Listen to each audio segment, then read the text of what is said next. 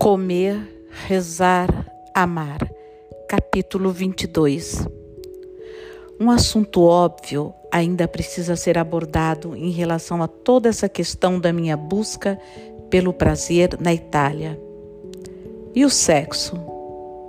A resposta simples para essa pergunta é: não quero transar com ninguém enquanto estiver aqui. A resposta mais completa e mais honesta é: Claro que eu às vezes quero desesperadamente transar, mas decidi não praticar esse esporte, pelo menos por algum tempo. Não quero me envolver com ninguém. É claro que sinto falta de ser beijada, porque eu adoro beijar. Reclamo tanto disso com Sophie que um dia desses ela finalmente disse irritada: Pelo amor de Deus, Liz, se a coisa ficar ruim demais, eu beijo você mas não vou fazer nada a esse respeito por enquanto. Ultimamente, quando me sinto sozinha, penso: então fique sozinha, Liz. Aprenda a lidar com a solidão. Aprenda a conhecer a solidão. Acostume-se a ela. Pela primeira vez na sua vida, bem-vinda à experiência humana mas nunca mais use o corpo ou as emoções de outra pessoa como um modo de satisfazer seus próprios anseios não realizados.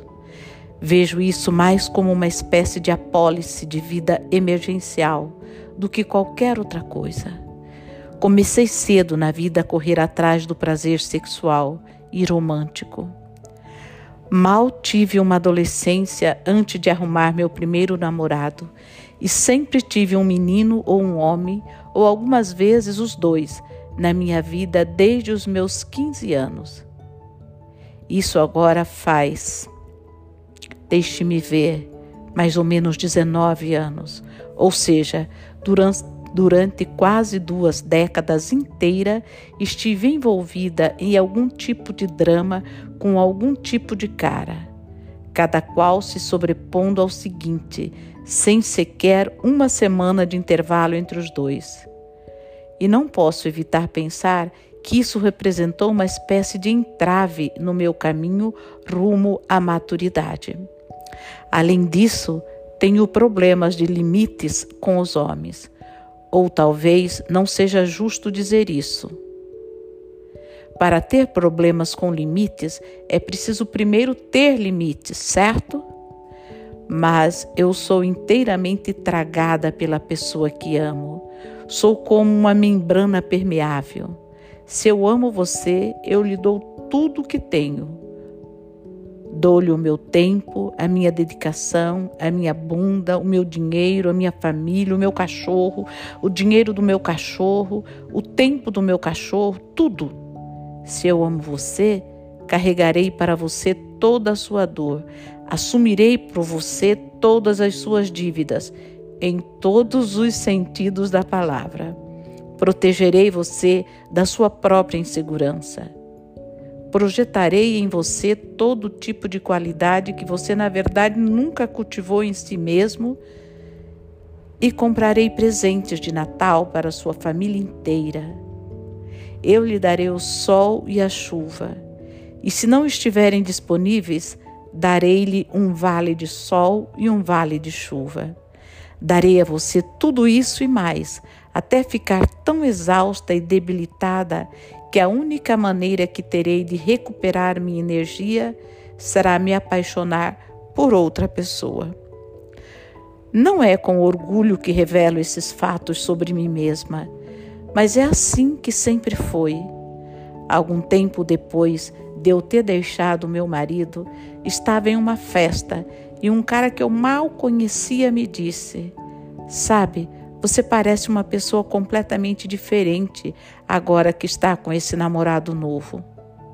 Você antes se parecia com seu marido, mas agora se parece com o David. Você até se veste igual a ele e fala igual a ele. Sabe como algumas pessoas se parecem com os seus cachorros? Acho que talvez você sempre se pareça com os seus homens.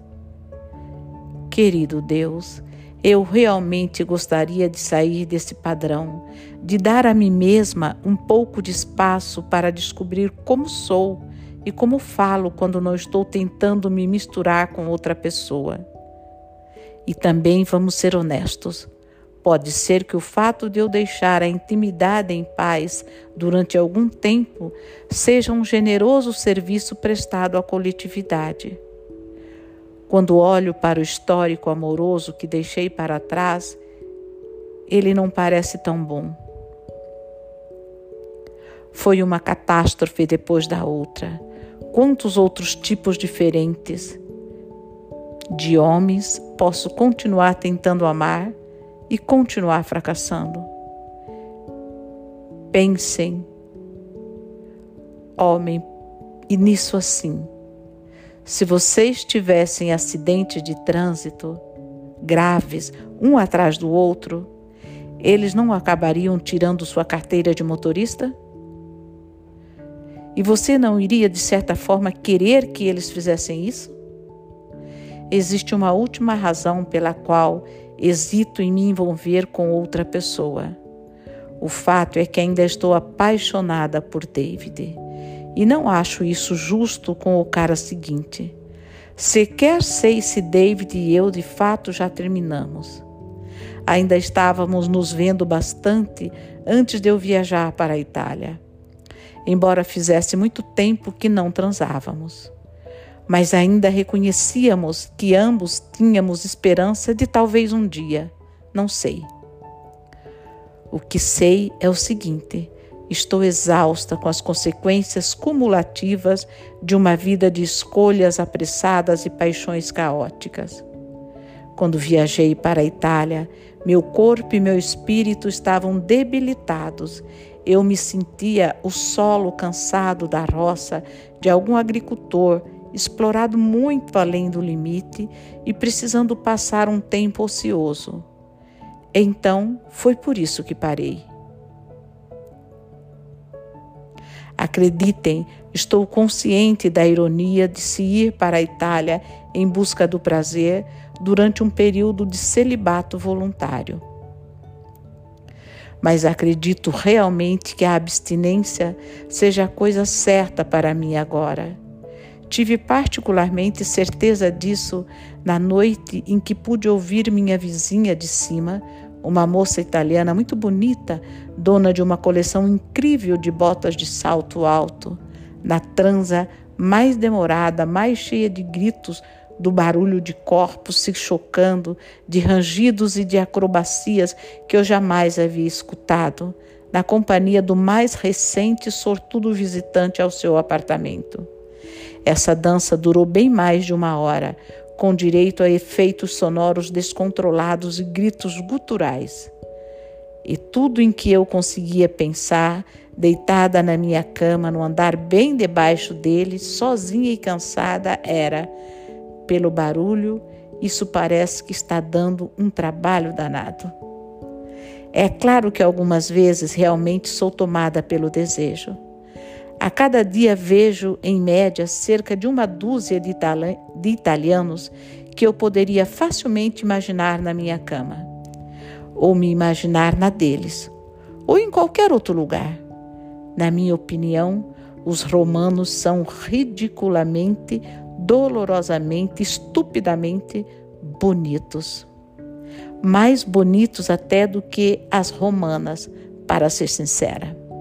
Os italianos são bonitos da mesma forma que as francesas são bonitas, ou seja, não poupam um só detalhe na busca da perfeição. Parecem poldos de concurso. Algumas vezes eu os acho tão bonitos que sinto vontade de aplaudir. Para descrever os homens daqui, sou obrigada a recorrer a expressões tiradas de romances baratos, tamanha a sua beleza. Eles são diabolicamente atraentes ou surpreendentemente musculosos. Porém, se me permitem admitir uma coisa não tão lisonjeira a meu respeito, esses romanos da rua não estão prestando muita atenção em mim. Aliás, eles não estão sequer me olhando. No começo achei isso um pouco alarmante. Eu já estivera na Itália uma vez, aos 19 anos, e uma coisa de que me lembro é de ter sido constantemente importunada pelos homens na rua. E nas pizzarias, e no cinema, e no Vaticano. Era interminável e chatíssimo. Isso costumava ser um verdadeiro problema para quem vinha à Itália, algo quase capaz de estragar seu apetite. Agora, aos 34 anos de idade, eu era aparentemente invisível. E claro, de vez em quando, um homem me diz de forma simpática: Está bonita hoje, senhorinha. Mas isso não é muito comum e nunca se torna agressivo. E embora com certeza seja agradável não ser bulinada por nenhum desconhecido nojento no ônibus, toda mulher tem seu orgulho feminino. E é legítimo que ela se pergunte: o que mudou aqui? Será que fui eu? Ou será que foram eles? Então saio perguntando e todo mundo concorda que sim, houve uma verdadeira mudança na Itália durante os últimos 10 a 15 anos. Talvez seja uma vitória do feminismo, ou uma evolução ou uma evolução cultural, ou os efeitos modernizadores inevitáveis de o um país entrado para a comunidade europeia.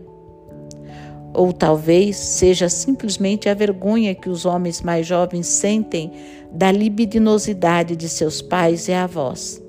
avós. Qualquer que seja o motivo, porém, parece que a Itália decidiu como sociedade que esse tipo de comportamento importuno e inconveniente com as mulheres não é mais aceitável. Nem mesmo minha linda jovem amiga, Sophie, é, é importunada nas ruas, e essas suecas com cara de moças leiteiras eram as que mais costumavam sofrer com isso. Conclusão: parece que os italianos ganharam o prêmio de melhor progresso de comportamento o que é um alívio, porque durante algum tempo pensei que o problema fosse comigo. Quero dizer, tive medo de talvez não estar atraindo atenção nenhuma, porque não era mais nenhuma teteia de 19 anos.